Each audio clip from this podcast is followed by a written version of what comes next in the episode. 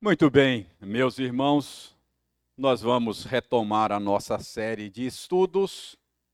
E os irmãos já sabem que nesse programa de estudos de quarta-feira, nós estamos nos dedicando a estudar a primeira epístola de Paulo aos Coríntios.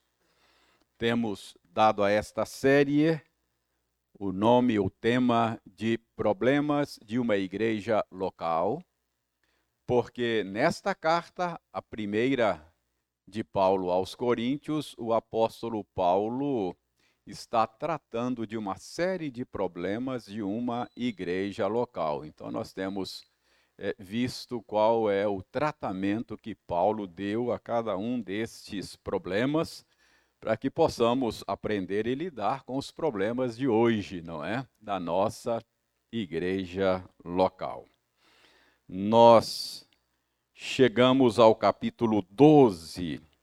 Estamos na primeira porção do capítulo 12, que é os versos 1 até o verso 11, não é isso?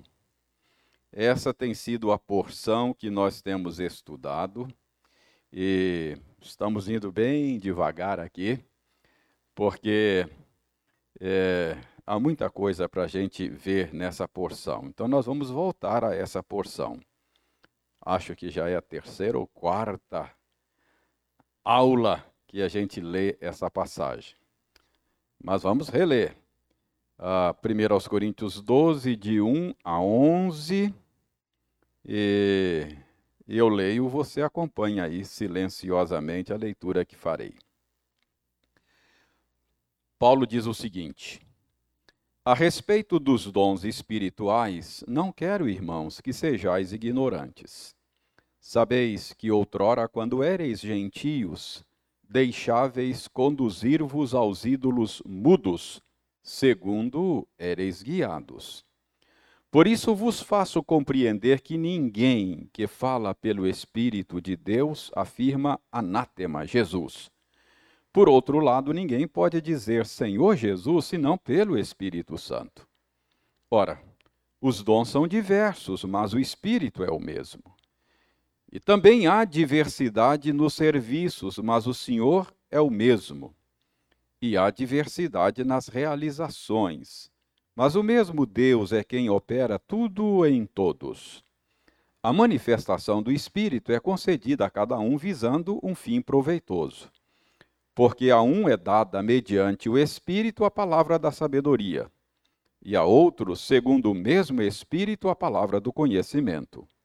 A outro, no mesmo espírito, a fé, e a outro, no mesmo espírito, dons de curar, a outro, operações de milagres, a outro, profecia, a outro, discernimento de espíritos, a um, variedade de línguas e a outro, capacidade para interpretá-las.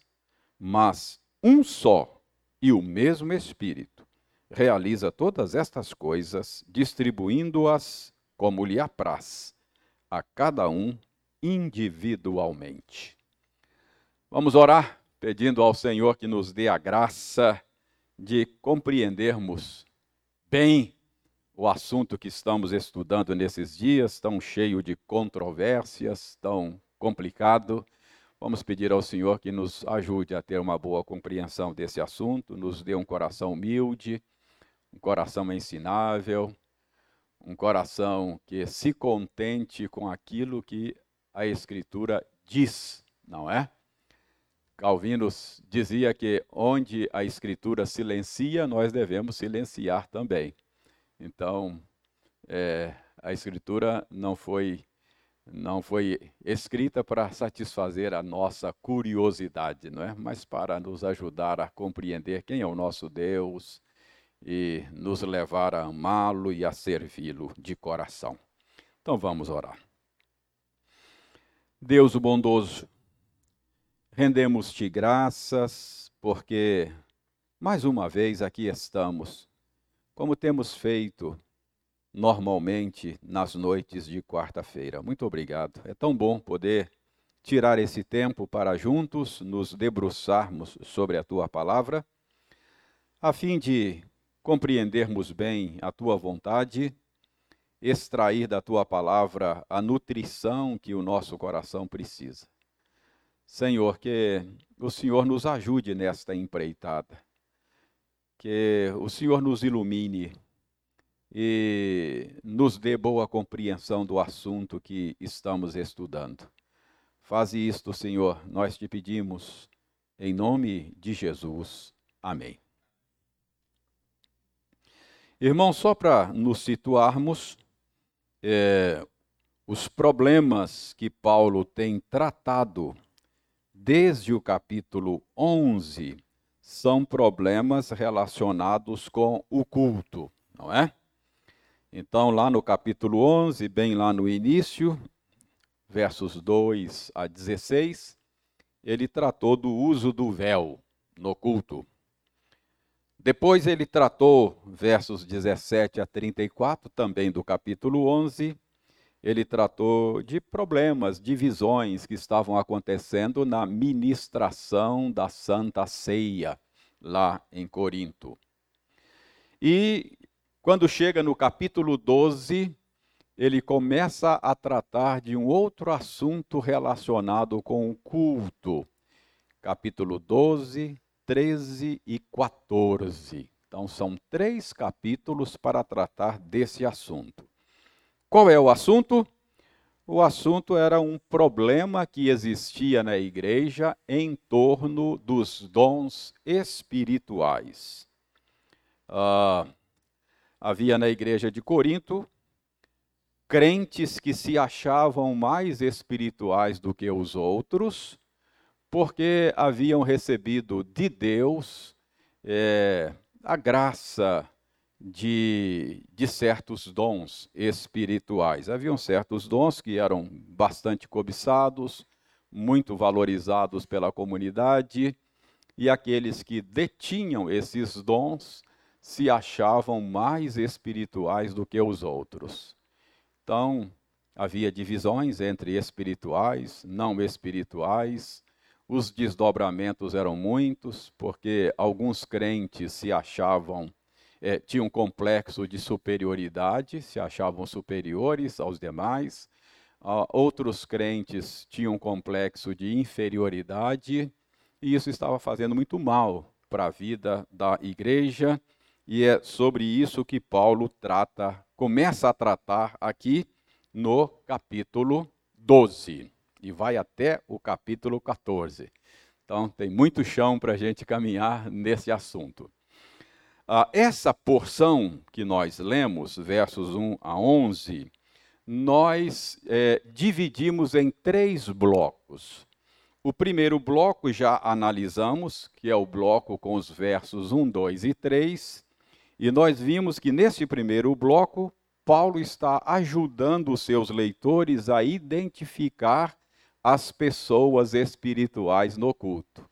Já que havia aqueles que se achavam mais espirituais, então Paulo começa mostrando qual era o critério para medir a espiritualidade. E nós vimos que o critério é a centralidade de Cristo. Já passamos por aí. Depois, é, Paulo, é, o segundo bloco, não é? no segundo bloco, que vai aí do verso 4 até o verso 7, Paulo passa a mostrar a, a, o disparate, passa a mostrar a tolice daquelas divisões. Uh, ele mostra que os dons são diversos, mas o Espírito que capacita cada crente com o seu dom é o mesmo Espírito. Ele mostra que os serviços prestados por meio desses dons são diversos, mas um só Senhor é servido, Jesus Cristo. E ele diz que os crentes realizavam coisas diversas, diversas realizações, mas era o mesmo Deus quem realiza tudo em todos. Então, ao mostrar que no meio dessa diversidade de dons há unidade, Paulo mostra que ah, aquela, aquelas divisões que estavam acontecendo lá era simplesmente uma loucura, era, era uma tolice, não é? E além disso, Paulo mostra que os dons são concedidos visando um fim proveitoso, visando o bem comum da comunidade. Portanto, usar os dons como eles estavam usando para se acharem, para humilhar outros, para se sentirem importantes e melhores do que os outros, Paulo está dizendo: vocês não estão usando os dons para o fim proveitoso. Não é esse o propósito para o qual o Senhor concede dons ao seu povo, mas é para um fim proveitoso. Bom, aí, a partir do verso 8 até o verso 11, Paulo passa a mostrar exemplo desta diversidade de dons. No bloco anterior, no bloco 2, ele simplesmente falou que eram diversos.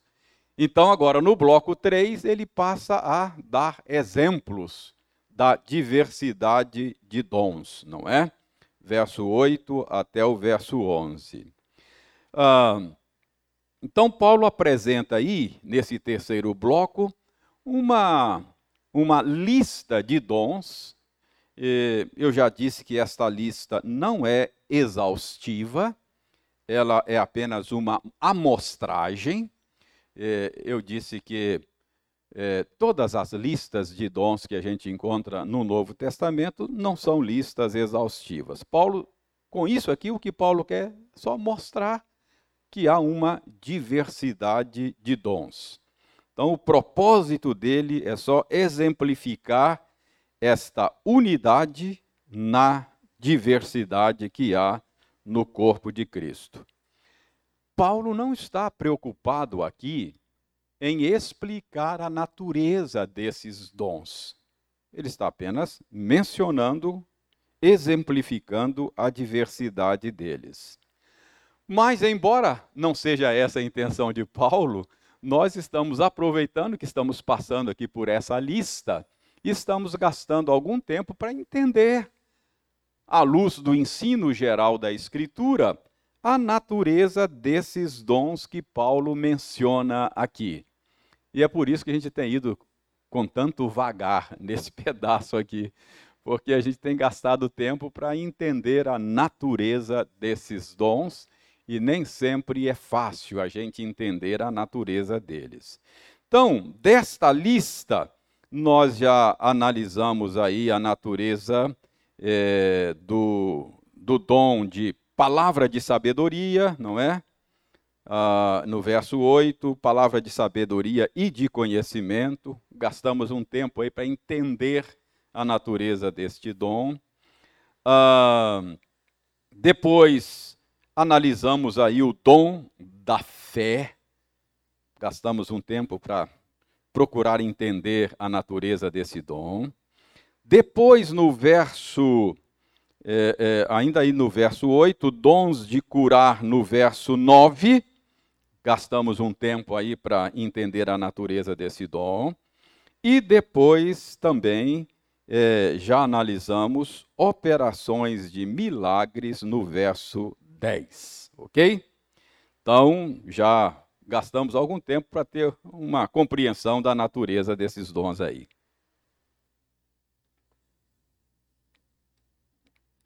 Agora, nós vamos analisar ainda no verso 10. Ah, pensei em analisar dois: dom de profecia e o dom de discernimento de espíritos mas eu não sei se a gente vai ter tempo de analisar os dois. Mas vamos lá. Uh, eu creio que esses dois dons eles estão estreitamente relacionados e talvez fosse interessante analisar a natureza dos dois juntos, não é?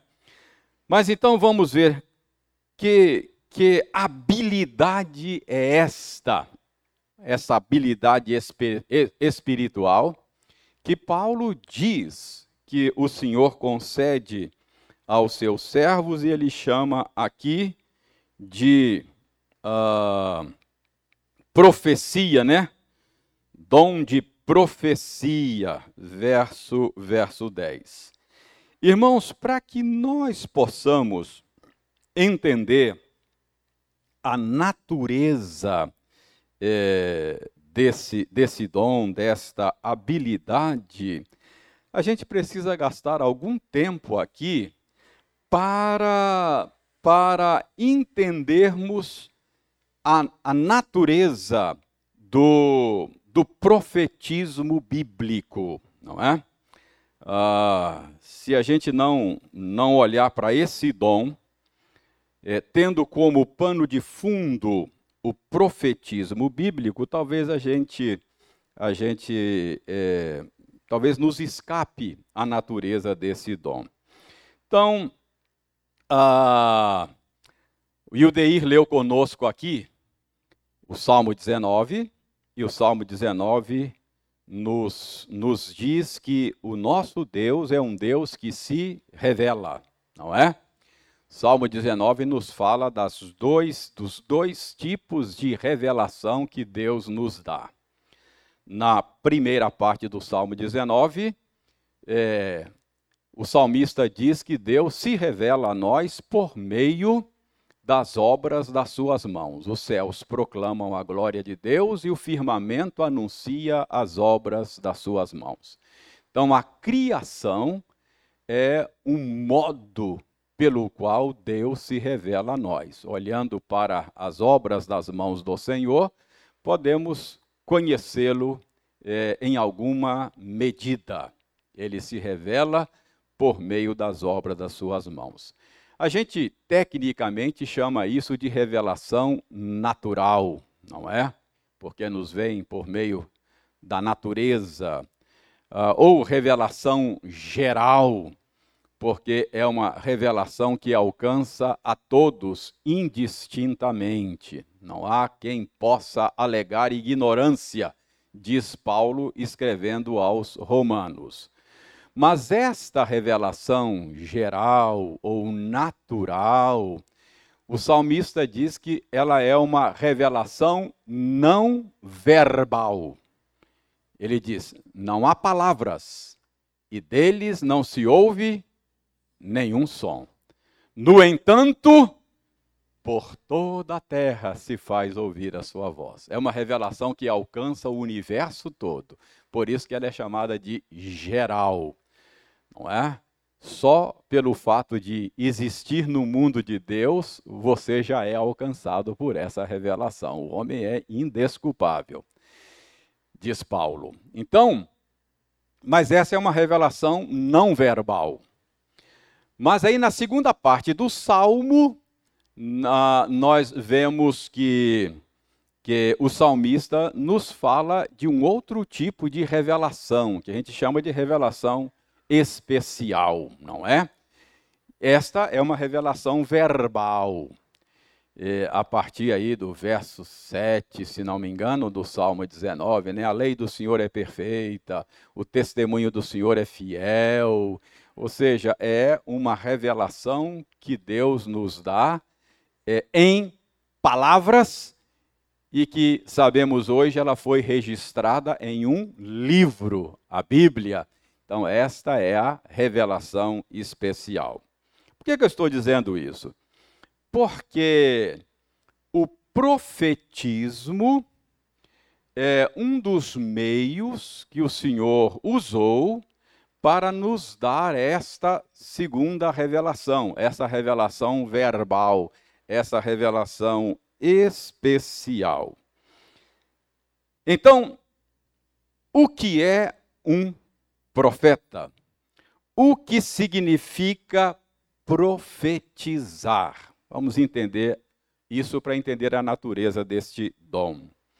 É, no nosso imaginário, Profetizar significa prever o futuro, falar o que vai acontecer, não é?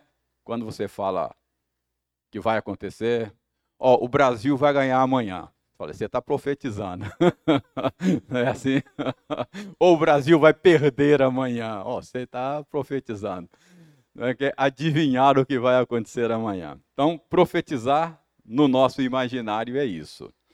Mas, tecnicamente, profetizar não significa isso. Profetizar é falar em nome de alguém.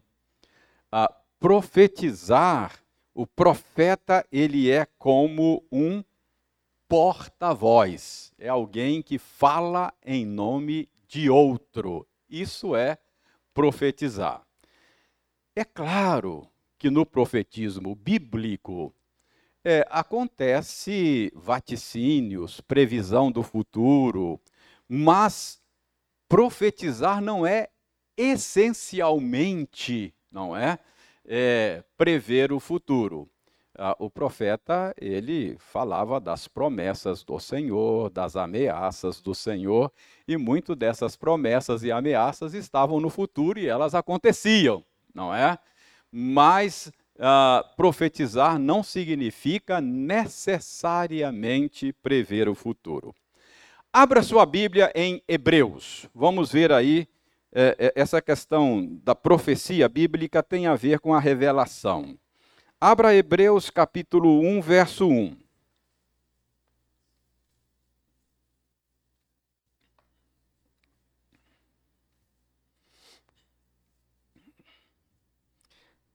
Então veja bem aí. Hebreus 1, 1 diz o seguinte: Havendo Deus, outrora, falado muitas vezes e de muitas maneiras aos pais pelos profetas. Então preste atenção.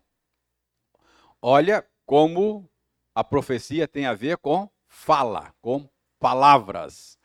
Verbal. É uma revelação verbal, não é? Quem falou? Quem falou? Deus. Falou por meio de quem?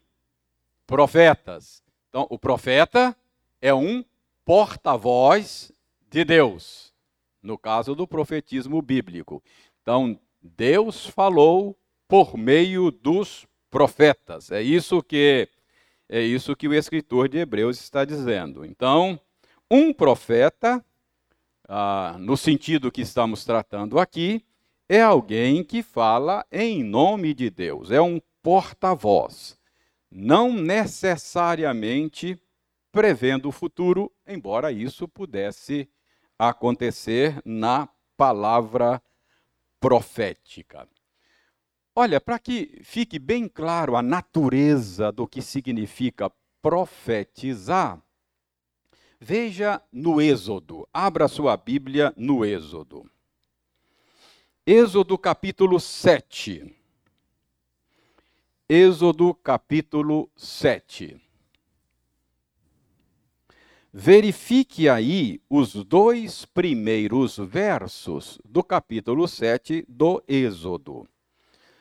No capítulo 7 do Êxodo, versos 1 e 2, dizem o seguinte, ó: Então o Senhor lhe respondeu: Eis que te encherei com o poder de Deus perante o Faraó.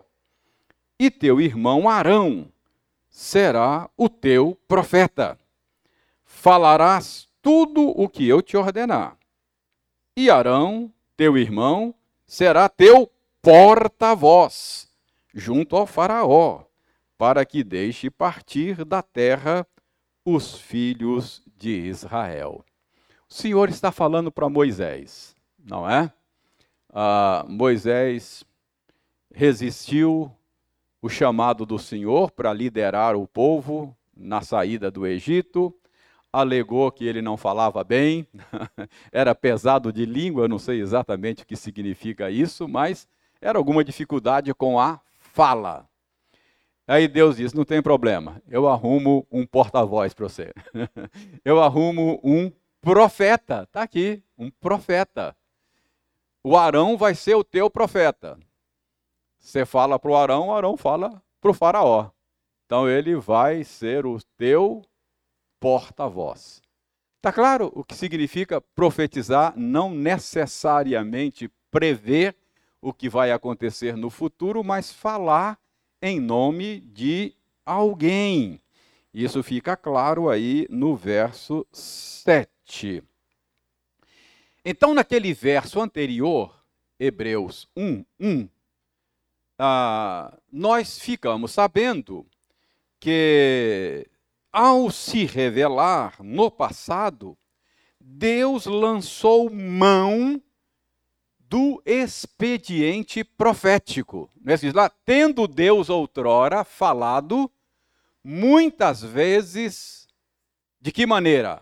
Pelos profetas, aos pais pelos profetas. Então, o escritor de Hebreus está nos revelando que o Senhor Deus, no processo de se revelar a nós, de uh, revelar a sua vontade ao seu povo, ele se serviu do profetismo, não é? Do ministério profético. Então, um dos meios usados por Deus foi o ministério profético. Não foi o único.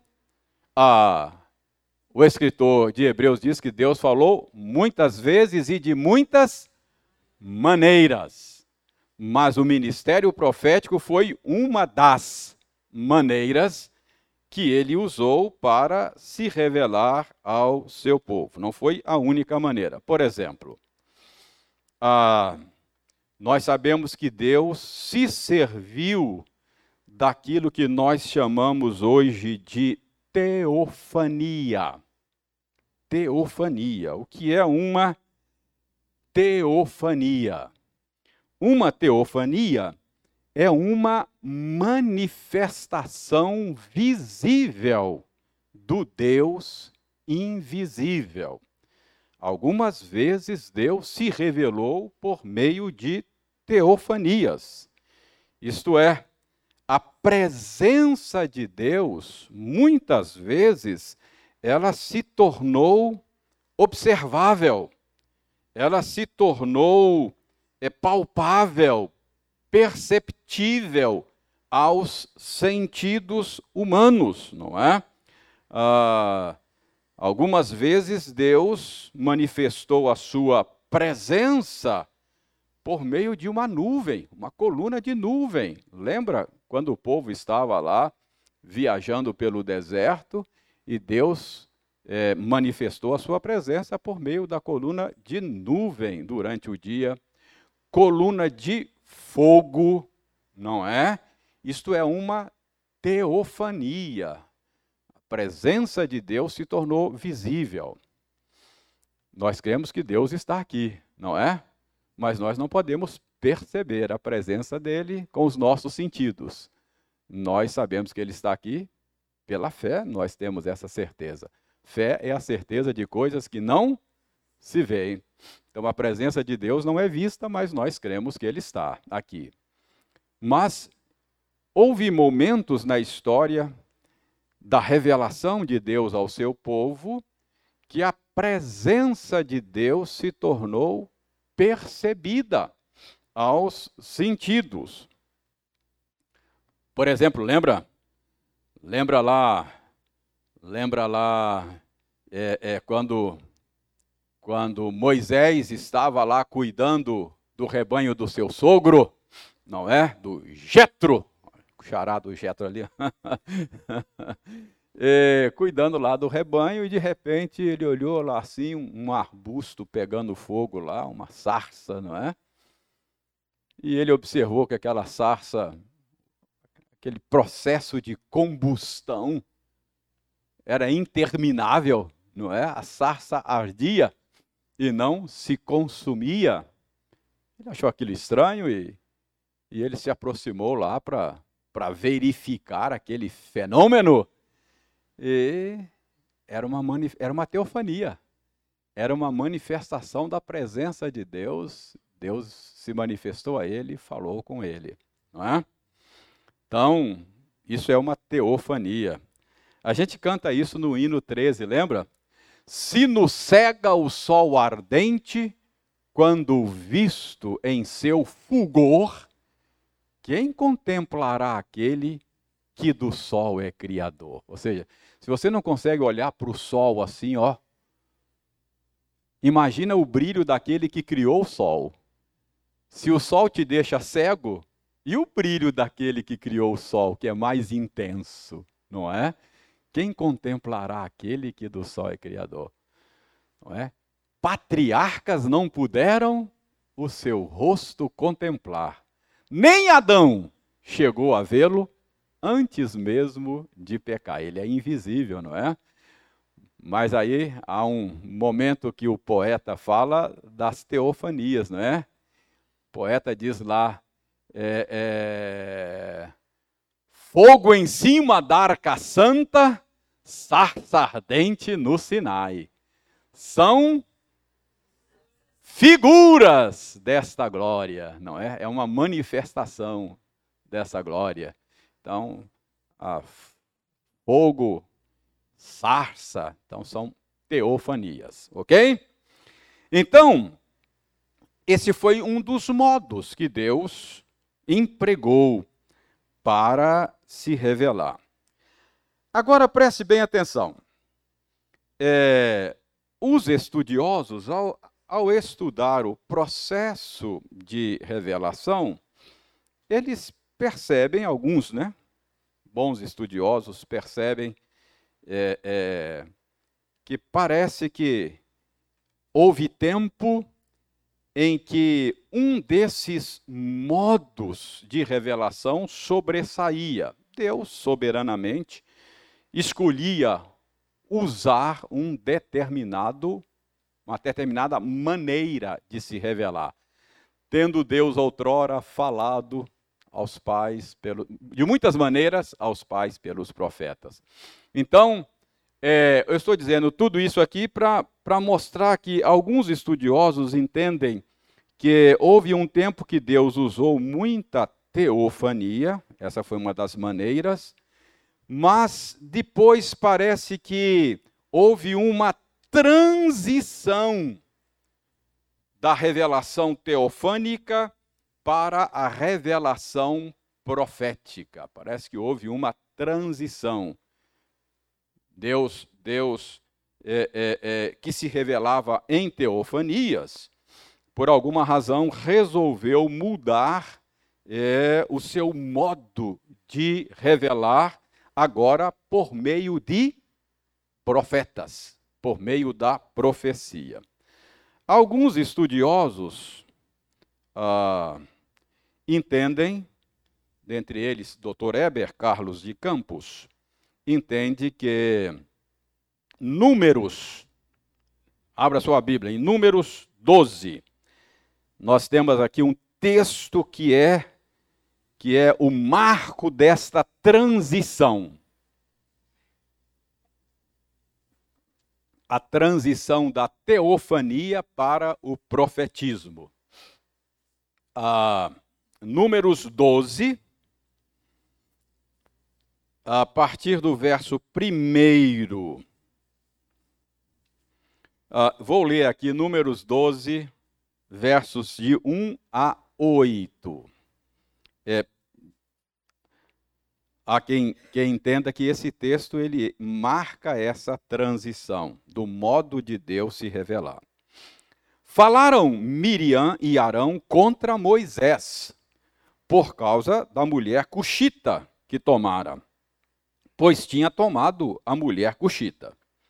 E disseram: Porventura tem falado o Senhor somente por Moisés? Não tem falado também por nós? O Senhor o ouviu. Era o varão Moisés muito manso, mais do que todos os homens que havia sobre a terra. Logo o Senhor disse a Moisés e a Arão e a Miriam: Vós três saí à tenda da congregação, e saíram eles três. Então o Senhor desceu na coluna de nuvem e se pôs à porta da tenda. Depois chamou a Arão e a Miriam e eles se apresentaram. Então disse: Ouvi agora as minhas palavras. Se entre vós há profeta, eu, o Senhor, em visão a ele, me faço conhecer ou falo com ele em sonhos. Não é assim com o meu servo Moisés, que é fiel em toda a minha casa. Boca a boca falo com ele, claramente, e não por enigmas, pois ele vê a forma do Senhor. Como, pois, não temestes falar contra o meu servo, contra Moisés? Preste atenção no que está acontecendo. Aí o, o verso primeiro diz que Miriam e Arão criticaram Moisés, falaram contra Moisés, porque Moisés tinha se casado com uma mulher estrangeira, não é? E... Mas o verso 2, dê uma olhada no verso 2, porque, embora diga aí que a razão era porque ele, ele havia se casado com uma mulher estrangeira, o verso 2 parece indicar que rolava aí alguns ciúmes da liderança de Moisés. Porque Moisés era aquele com quem o Senhor falava. Uh, e falou várias vezes, eu citei ainda há pouco aqui a questão da sarça, né? Falou várias vezes por manifestações teofânicas. E por alguma razão, por causa deste privilégio que Deus soberanamente deu a Moisés, parece que rolou aí uns ciúmes, não é? Despertou aí alguns ciúmes é, em Miriam e Arão. O verso 3 diz que Moisés era um homem manso. Mudou, né? É interessante como é que a gente vê que Moisés mudou, porque Moisés matou um sujeito lá no Egito, fugiu, não é? Fugiu. E... Mas Deus muda as pessoas, né? Agora aqui ele é tido como um homem manso. E parece que não se importou muito com a oposição. Então havia essa oposição à sua liderança lá. E, ah, embora Moisés não tenha se importado, final do verso 2 aí diz que o Senhor ouviu a ciumeira. Não está aí no final do verso 2? Moisés não se importou, mas o Senhor se importou. não é? O Senhor se importou e tomou as dores de Moisés, não é? Então, é, o Senhor ouviu a ciumeira. O que, que o Senhor faz? O Senhor convoca uma reunião de liderança. Convocou aí a reunião de liderança, não foi? Miriam, ah, Arão, Moisés, marcou reunião lá na porta do tabernáculo. Vamos fazer uma reunião de liderança aqui e acertar as coisas, né? Acabar com a ciumeira. E, ah, aí então vem a partir do verso 6.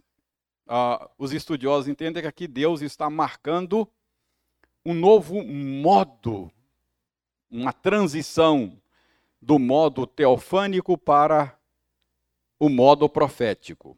Ouvi agora as minhas palavras. Se entre vós há profeta, eu, o Senhor, em visão a ele, me faço conhecer ou falo com ele em sonhos. Não é assim com o meu servo Moisés.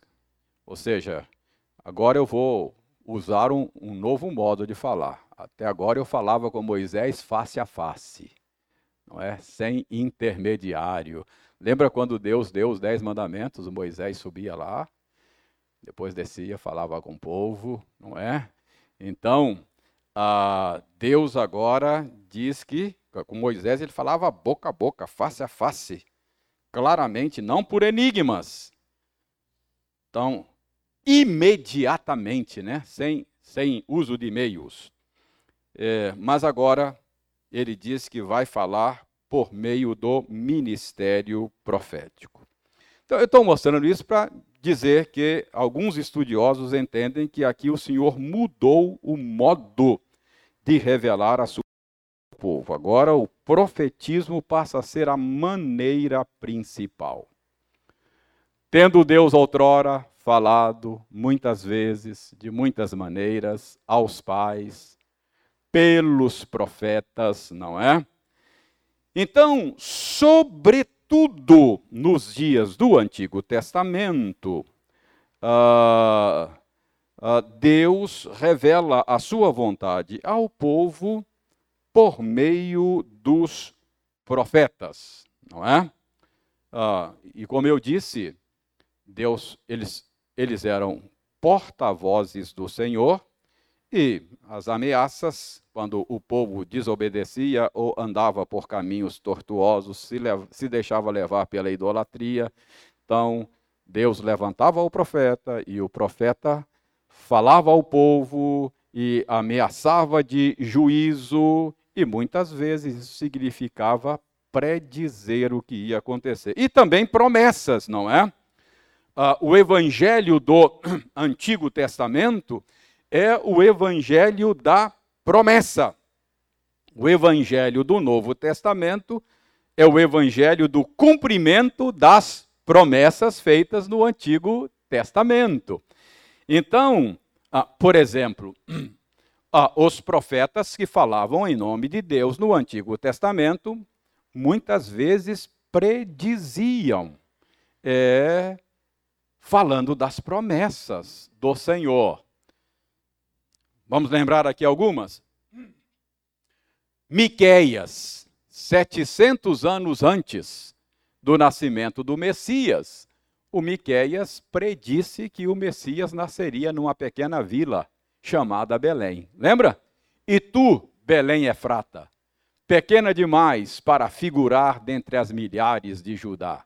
De ti me sairá aquele que há de reinar em Israel. Essa é uma predição profética, mas é revelação do plano redentor que Deus está executando na história. Joel Joel profetizou, ah, anunciou ah, o Pentecostes, a vinda do Espírito Santo para ficar para sempre conosco. Não foi isso? Ah, quando o Espírito Santo veio, lembra lá do texto do Pentecostes? Pessoal ficou sem entender o que estava acontecendo e Pedro explicou: o que está acontecendo aqui é o que foi dito pelo profeta Joel, não é? Então, Joel previu que chegaria um dia em que Deus derramaria do seu espírito sobre toda a carne, não é? O espírito que era dado ocasionalmente a pessoas especiais, profetas, sacerdotes, reis, seria no futuro derramado sobre todos, não é? Quem não tem o espírito de Cristo, esse tal não é dele. Então, cumpriu-se lá no Pentecostes. Isaías, lembra? Isaías profetizou de uma maneira tão clara sobre o sofrimento do Messias, falou do Messias como um servo sofredor, lá no capítulo 53, que parece que ele está falando depois da crucificação, não é? Diz lá que ele, ele foi foi entregue pelas nossas transgressões, não é? O castigo que nos traz a paz estava sobre ele, pelas suas pisaduras fomos sarados. Enfim, ah, então percebam aí como é que Deus revelou a sua vontade, o seu plano redentor ao seu povo por meio do ministério profético. E e, ocasionalmente, isso implicava predizer o futuro.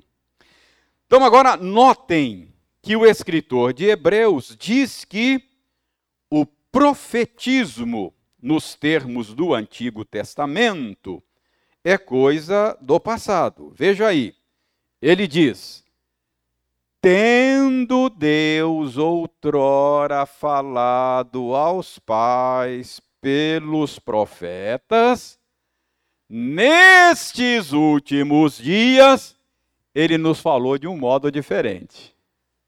Nos falou pelo Filho. Então, parece que o profetismo agora, é, nos termos do Antigo Testamento, é encerrado, não é?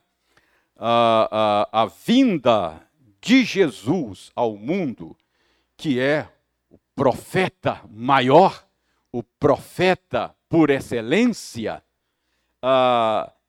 é o cumprimento do profetismo do Antigo Testamento. Porque agora é, Jesus é aquele profeta que é Deus em pessoa entre nós, encarnado entre nós. Então, veja bem, não é difícil a gente perceber esse movimento ah, do fim do profetismo do Antigo Testamento. Parece que fica claro. Abra Lucas capítulo 16. Lucas 16 e veja o verso 16. Veja se você não consegue perceber um movimento agora do fim do profetismo. Nós, vimos lá o um movimento da, da, da é, é, do, do, das revelações teofânicas para o profetismo. Agora, nós vamos ver um movimento do profetismo para a revelação apostólica. 16, 16 diz assim, ó, a lei e os profetas vigoraram até João. Desde esse tempo vem sendo anunciado o evangelho do reino e todo homem se esforça por entrar nele. Então, a, a gente percebe aí, não é, que João aí é o João Batista, que ele, ele, ele seria como que a inauguração de uma nova era. O último profeta do profetismo do Antigo Testamento, não é? Zacarias, não é? O último profeta do Antigo Testamento. E aí houve um silêncio profético, que é o período interbíblico entre o Antigo e o Novo Testamento. Houve um silêncio profético, não houve profeta, não houve houve um silêncio. E aí depois de séculos de silêncio profético, aparece um profeta, não é? Mas esse profeta está inaugurando uma nova era, que é a era do reino de Deus. É João Batista, que é a, a inauguração de um novo tempo. Abra Deuteronômio 18, versos 15 e 16. Deuteronômio 18, versos 15 e 16. Olha como é que, como é que a, a Deuteronômio 18, 15 e 16 prevê a vinda de um profeta que haveria de cumprir, não é, o profetismo do Antigo Testamento. Verso 15. O Senhor teu Deus te suscitará um profeta do meio de ti, de teus irmãos, semelhante a mim, diz Moisés. A ele ouvirás. Segundo tudo o que pediste ao Senhor teu Deus em Horebe, quando reunido o povo. Não ouvirei mais a voz do Senhor meu Deus, nem mais verei este grande fogo para que não morra. Então Moisés diz que haveria um tempo quando o Senhor levantaria um profeta semelhante a ele, e quem ouvisse esse profeta, ou quem não ouvisse esse profeta, é, morreria, não é? Mais tarde, abra Atos capítulo 3. Atos capítulo 3. Ah, Pedro, Pedro aí, Atos 3, a partir do verso 22. Pedro diz: O Senhor Deus vos suscitará dentre vossos irmãos um profeta. Ele está citando Moisés. Disse, na verdade, Moisés, Pedro está dizendo: O Senhor Deus vos suscitará dentre vossos irmãos um profeta semelhante a mim. A ele ouvireis em tudo quanto vos disser. E acontecerá que toda alma que não ouvir a esse profeta será exterminada do meio do meu povo. E todos os profetas, a começar com Samuel, assim como todos quantos depois falaram, também anunciaram esses dias. O que Pedro está dizendo aí é que esse profeta, que segundo Moisés foi prometido um profeta semelhante a Moisés, era o Senhor Jesus. Então ele é o cumprimento desta profecia a respeito de um grande profeta. Estevão também atribuiu a, a Jesus esta profecia. Ah, vejam bem, Atos 7, 37. Foi Moisés quem disse aos filhos de Israel: Deus vos suscitará dentre vossos irmãos um profeta semelhante a mim.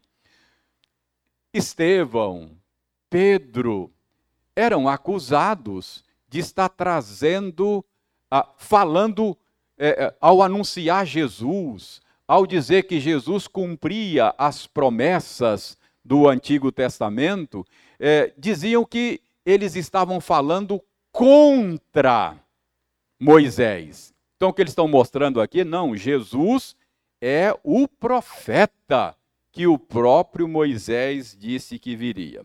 Então, veja bem, a partir de agora, uma vez que o profeta maior veio, que é Jesus, ocorre uma nova mudança no processo de revelação. Agora, na era do Novo Testamento, o equivalente ao ministério profético do Antigo Testamento é o ofício apostólico. Os apóstolos escolhidos pelo próprio Senhor Jesus, são aqueles incumbidos agora de serem os porta-vozes da revelação de Deus no Novo Testamento. Ah, é eles é que receberam de Jesus as instruções a respeito do ministério de Jesus e da obra de Jesus. Então, os apóstolos, a última palavra de Deus nos foi dada pelo Filho. E os apóstolos são aqueles que foram escolhidos para interpretar para nós a pessoa e a obra de Jesus. Então, o que eu estou dizendo aqui é que houve novamente uma transição. Vê se você consegue pegar. Houve um tempo que Deus falou por meio das teofanias, Deus falou por meio do ministério profético, o profetismo do Antigo Testamento, e agora, a partir de Jesus, Deus falou por meio dos apóstolos.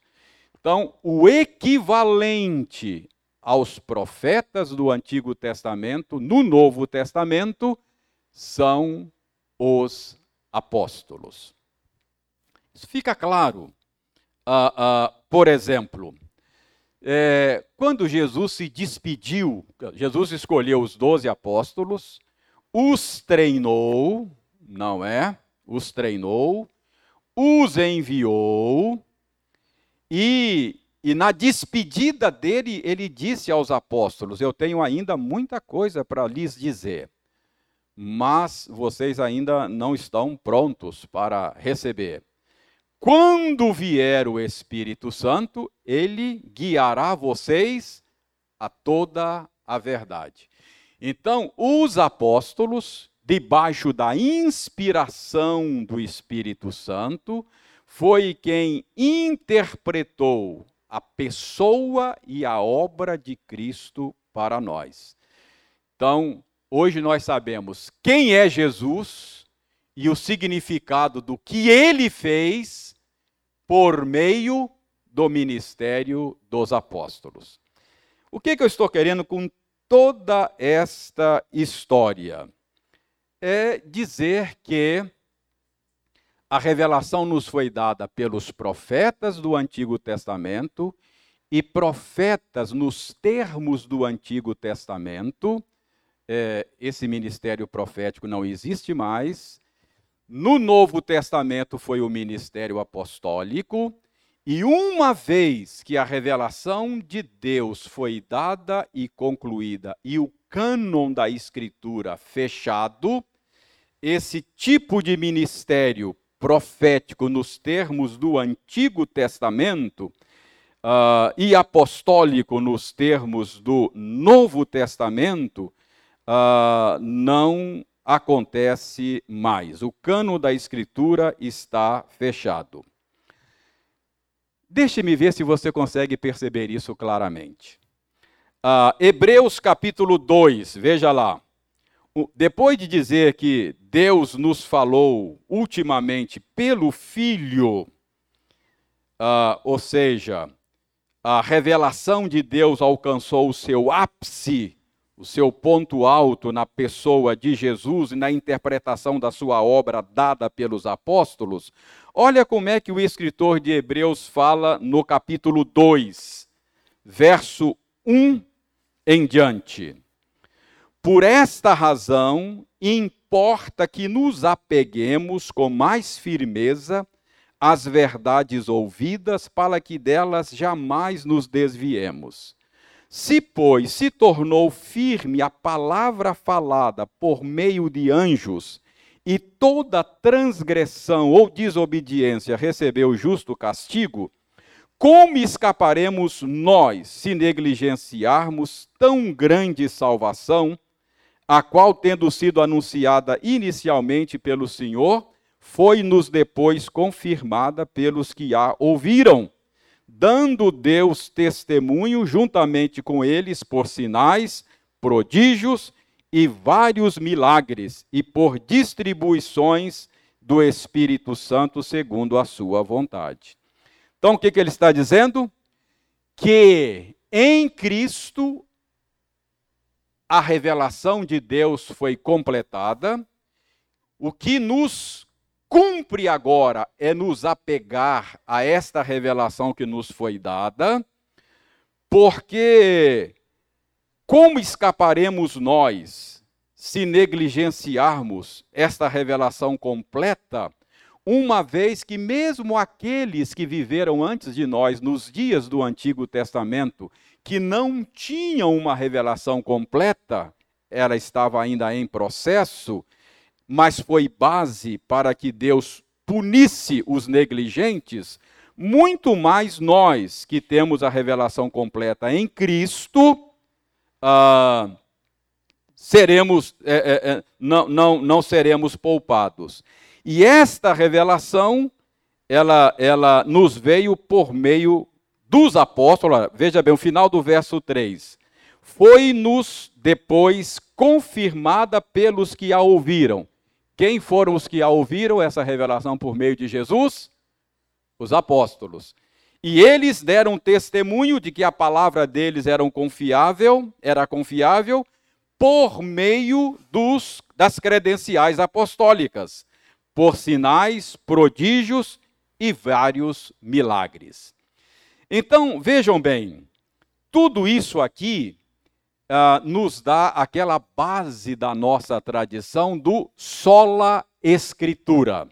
Então, o ministério profético nos termos do Antigo Testamento, ah, nós entendemos que foi o meio que Deus usou para revelar a sua vontade ao seu povo. E veja a suficiência da Escritura. Ah, dê uma olhada em Apocalipse 22, a partir do verso 18. Veja como a Bíblia termina, os últimos versículos da Bíblia. Isso aqui sugere a suficiência da escritura profética. A partir do verso 18, capítulo 22. Eu, a todo aquele que ouve as palavras da profecia deste livro, testifico. Se alguém lhes fizer qualquer acréscimo, Deus lhes acrescentará os flagelos escritos neste livro. E se alguém tirar qualquer coisa das palavras do livro desta profecia, Deus tirará sua parte da árvore da vida, da cidade santa e das coisas que se acham escritas nesse livro. Aquele que dá testemunho dessas coisas diz: Certamente venho sem demora. Amém. Vem, Senhor Jesus. A graça do Senhor Jesus seja com todos. Esse modo de terminar o texto sugere suficiência. Não há nada a ser acrescentado e nada pode ser tirado. Então, é a suficiência da palavra profética. Então, deste modo, diz Paulo escrevendo aos Efésios, que a igreja está sendo edificada sobre o fundamento dos apóstolos e profetas. Então, aquilo que nos veio da parte de Deus por meio dos apóstolos e profetas uh, constituem o alicerce sobre o qual a igreja está sendo edificada. Isso significa que nós não podemos proclamar, ensinar absolutamente nada novo que não tenha sido ensinado já pelos apóstolos e profetas. Conclusão óbvia: nós não temos mais apóstolos e não temos mais profetas nesses termos. Os profetas do Antigo Testamento continuam presentes hoje, e a gente ouve eles aqui nos nossos cultos, não ouve? A gente não lê Isaías, Jeremias, eles continuam falando, presentes, a palavra profética e a palavra apostólica.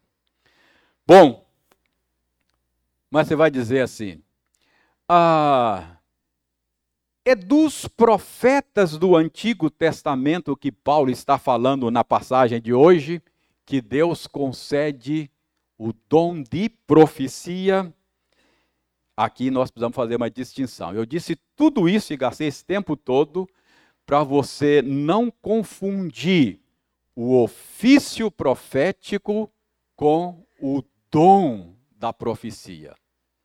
A diferença. Ah, os estudiosos fazem uma. O Paulo não está falando na passagem de hoje do ofício profético nos termos do Antigo Testamento. Então, qual é o papel desses profetas do Novo Testamento a respeito do qual o nosso texto fala hoje? Deixa-me rapidamente aqui, me dê só cinco minutos para eu fazer a distinção. Primeiro, diferentemente desse tipo de profeta que eu acabei de falar agora, chamado profetas do Antigo Testamento, do ofício profético, o profeta do Novo Testamento não traz uma palavra de Deus aplicável de maneira universal. A palavra deste dom profético não estabelece como o ofício profético os fundamentos da igreja. Esse tipo de dom de profecia que Paulo menciona na passagem de 1 aos Coríntios hoje, eram profetas de igrejas locais.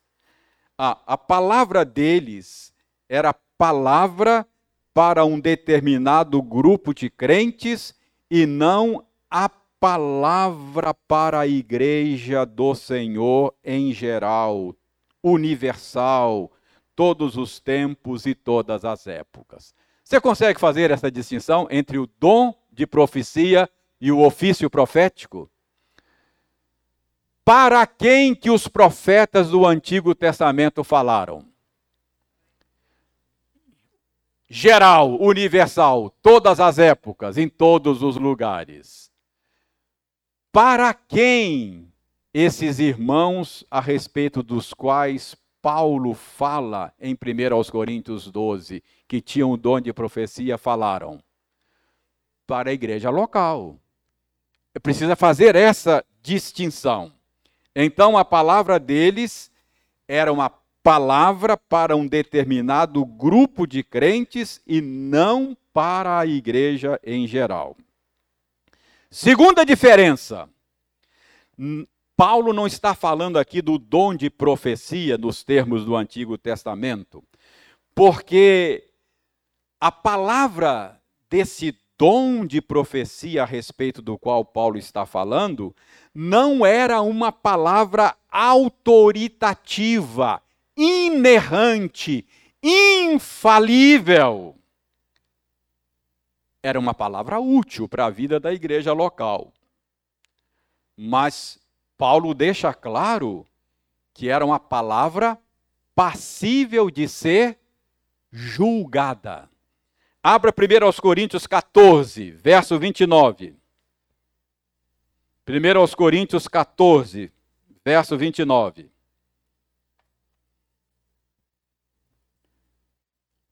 Alguém quer ler aí?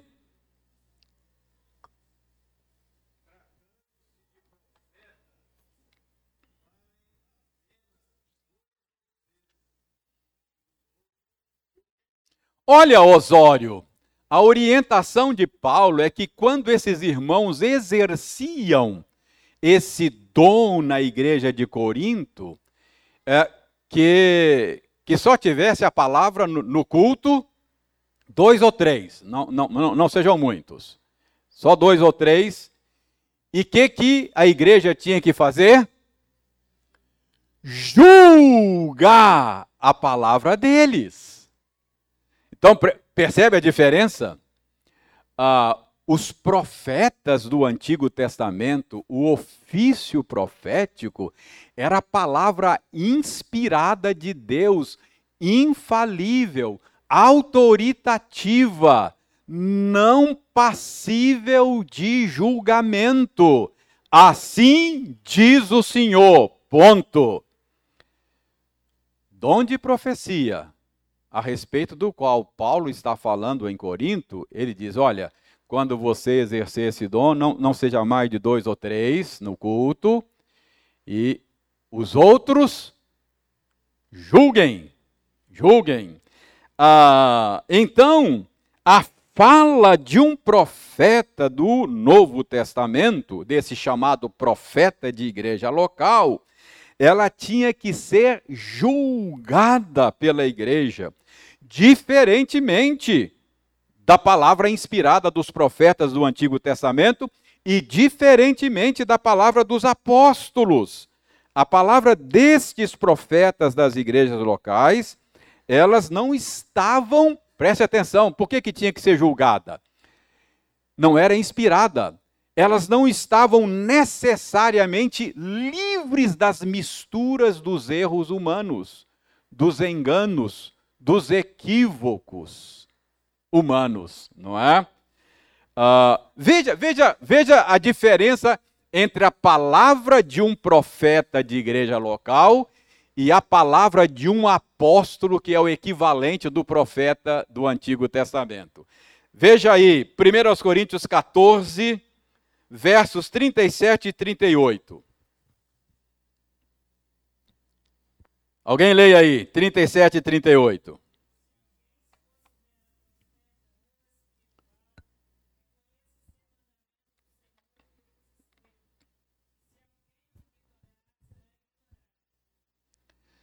Você percebe a diferença entre a palavra de um apóstolo e a palavra de um profeta da igreja local? O apóstolo está dizendo: olha, o que eu estou falando, o que eu escrevo é palavra do Senhor. Se alguém ignorar, será ignorado. Quanto ao ministério do profeta da igreja local, Paulo diz: julguem, julguem, não é? E, e a pergunta é: se era para julgar, com que critério julgar? Qual era o critério? a revelação dada por meio dos profetas do Antigo Testamento e dos apóstolos, não é? como o processo de revelação estava sendo ainda desenvolvido, era a revelação tida no momento. Uh, hoje nós já temos a revelação, o cânon fechado. Então, é, esse dom profético não é o mesmo de um profeta do Antigo Testamento, é diferente. É um profeta de igreja local, passível de ser julgado. Isso significa que essa palavra profética para a igreja local precisa estar de acordo com o fundamento dos profetas e dos apóstolos. Está claro isso para vocês que é diferente esse dom de profecia aqui, não é? E a pergunta é: qual é o propósito desse dom na igreja local? Capítulo 14, verso 3. Qual é o propósito? Esse dom de profecia dado para profetas de igreja local, que é diferente do ofício profético, qual é o propósito? 14, 3.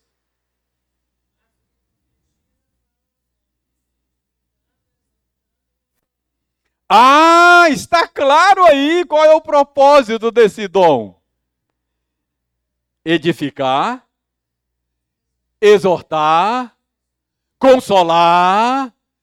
Então, veja bem, ah, ah, está claro aí que é uma habilidade de falar no culto, de falar na igreja, com base na revelação dada, porque podia ser julgada, aliás, tinha que ser julgada.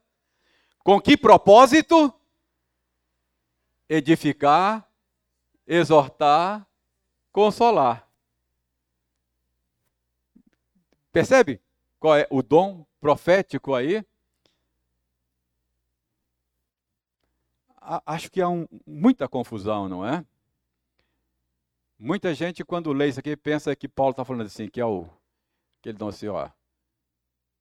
Irmãos, o Senhor está me dizendo aqui que tem alguém aqui hoje que está com problema com seu filho adolescente. E o Senhor está me dizendo aqui que, percebe? Esse é o dom de profecia na cabeça de muita gente hoje. Ou o Senhor está me dizendo aqui que, não é? Está é, com problema financeiro. Quem não tem? Percebe qual é o ponto aqui? Ok. Ah, eu não estou dizendo, eu não estou dizendo, Deus pode, Deus pode é, me dar conhecimento de alguma coisa assim, nesses moldes. Eu não vou dizer que Deus não possa. Deus pode tudo, ele faz o que ele quiser, não é? Deus pode tudo. Minha pergunta é: é disso que Paulo está dizendo? Acho que não. Acho que não é isso que Paulo está dizendo. Esse é o modo de Deus estar agindo. Deus pode me dar uma revelar coisas ocultas assim? Pode, se ele quiser. Ah, mas acho que não é isso que Deus está, não é esse, não, esse não, não é o modo pelo qual Deus está operando. Então, aqui está dizendo, essa é outra conclusão, né? Ou seja, o propósito desse dom é edificar, exortar e consolar. E para terminar, fica claro aqui também que ao exercer esse dom na igreja, a pessoa que o exerce, pelo que Paulo diz aqui, está de posse das suas faculdades mentais. Portanto, não é não é uma experiência de transe. Ah, abra aí 1 Coríntios 14 ainda, é, verso 37. O que, que diz aí o verso 37?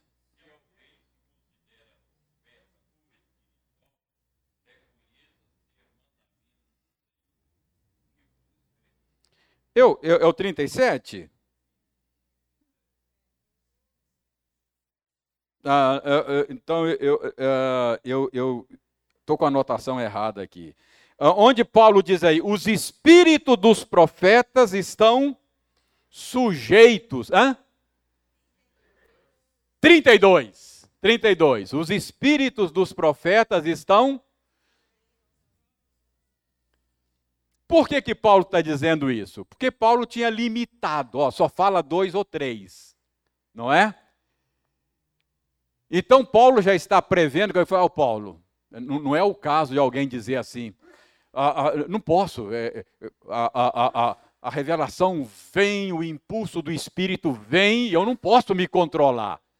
Então Paulo dizendo, não, o espírito do profeta está.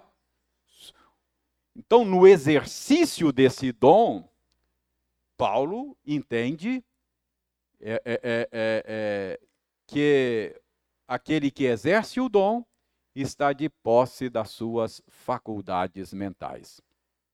Então, irmãos, que tipo de habilidade é esta? Ah, acho que está claro. É, esse tipo de habilidade, que Paulo chama de dom de profeta, uh, seria, seria a habilidade de trazer à igreja uma palavra que seja baseada na escritura, porque a igreja vai vai julgar a partir da escritura uma palavra que possa exortar, edificar, consolar, uma palavra que se aplique a uma situação específica de uma igreja local. Não é uma palavra destinada à igreja no sentido universal, todas as épocas e todos os lugares.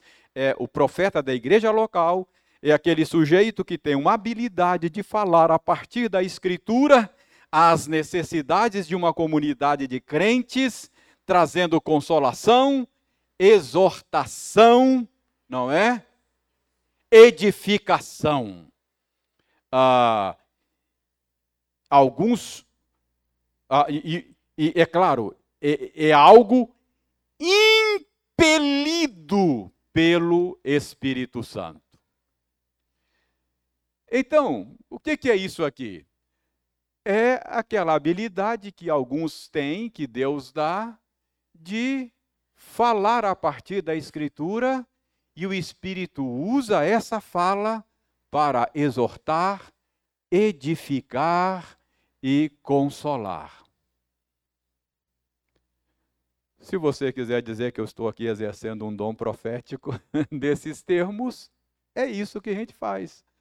É claro, eu posso falar e o espírito não usar isso e não fazer nada e não e não e não beneficiar você, senão naturalmente, intelectualmente. É claro que tem a, a, o impulsionamento do espírito, mas a partir da escritura. Creio que é isso que Paulo está dizendo. Está claro isso? Hoje foi longo, né? Nove horas já. Mas deixa eu dar um exemplo final. E às vezes, e às vezes o Espírito pode impulsionar essa palavra, eh, exortando, edificando de maneiras diferentes. Não depende, não depende daquele que fala. Deixa eu dar, dar, isso, acho que isso tem mais a ver com a aplicação da palavra pelo Espírito. Imagine alguém que abra a Escritura diante do povo Salmo 139. E ele diz: Meus irmãos, o que o Senhor Deus está dizendo a nós aqui nesse salmo é que nós estamos sempre diante da face dele. Não há como você fugir da face do Senhor. Ah, você pode ir para o fundo do mar, você pode subir lá na montanha, você pode estar na escuridão, você está sempre diante da face do Senhor.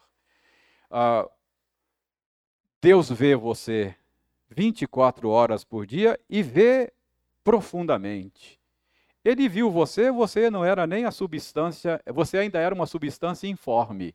Não tinha nem sido formado no útero da sua mãe, Deus já via você. Ah, você você é, é, nem, nem falou ainda, Deus já sabe o que você vai falar. Aí vai, vai falando para você essa palavra, não é? Agora imagine que tem uma pessoa que está abatida, triste, ninguém sabe das minhas dores, ninguém me ama, ninguém me quer, não é? Está deprimido. O Espírito Santo pega isso, essa palavra, e faz ele entender: olha, Deus se importa com você. Deus sabe da sua dor. Deus conhece aquelas lágrimas que molham o seu travesseiro. Deus conhece as suas preocupações, a sua angústia. Deus sabe, ninguém sabe aqui, mas Deus sabe. Aí essa palavra traz o quê? Consolo. Não é? No mesmo ambiente, talvez tenha alguém vivendo uma vida dupla. Ele fala: ah, Deus sabe. Deus sabe. Meu Deus. Minha esposa não sabe, mas Deus sabe. Tenha misericórdia de mim. Aí o Espírito Santo pega essa palavra e exorta. Percebe? Isso é ministério profético para o bem da igreja. Entendeu? É assim que eu entendo essa habilidade. Que Deus nos dê bons profetas, gente que maneja bem a palavra da verdade, gente que consegue aplicar a verdade na vida da gente e que o Espírito Santo use isso para consolar, para edificar, para exortar. Ok? Então, graças a Deus, esse é, é, é, eu creio que essa é a natureza do dom de profecia do Novo Testamento é profeta de uma igreja local, diferente dos profetas do Antigo Testamento. O equivalente no Novo Testamento aos profetas do Antigo são os apóstolos. Palavra de profeta do Antigo Testamento e palavra de apóstolo, a gente não discute. Agora, palavra de profeta de igreja local, você julga. Você pode pegar e julgar. O que eu falar aqui, você julga. Olha, não é bem assim. Percebe? Essa é a diferença.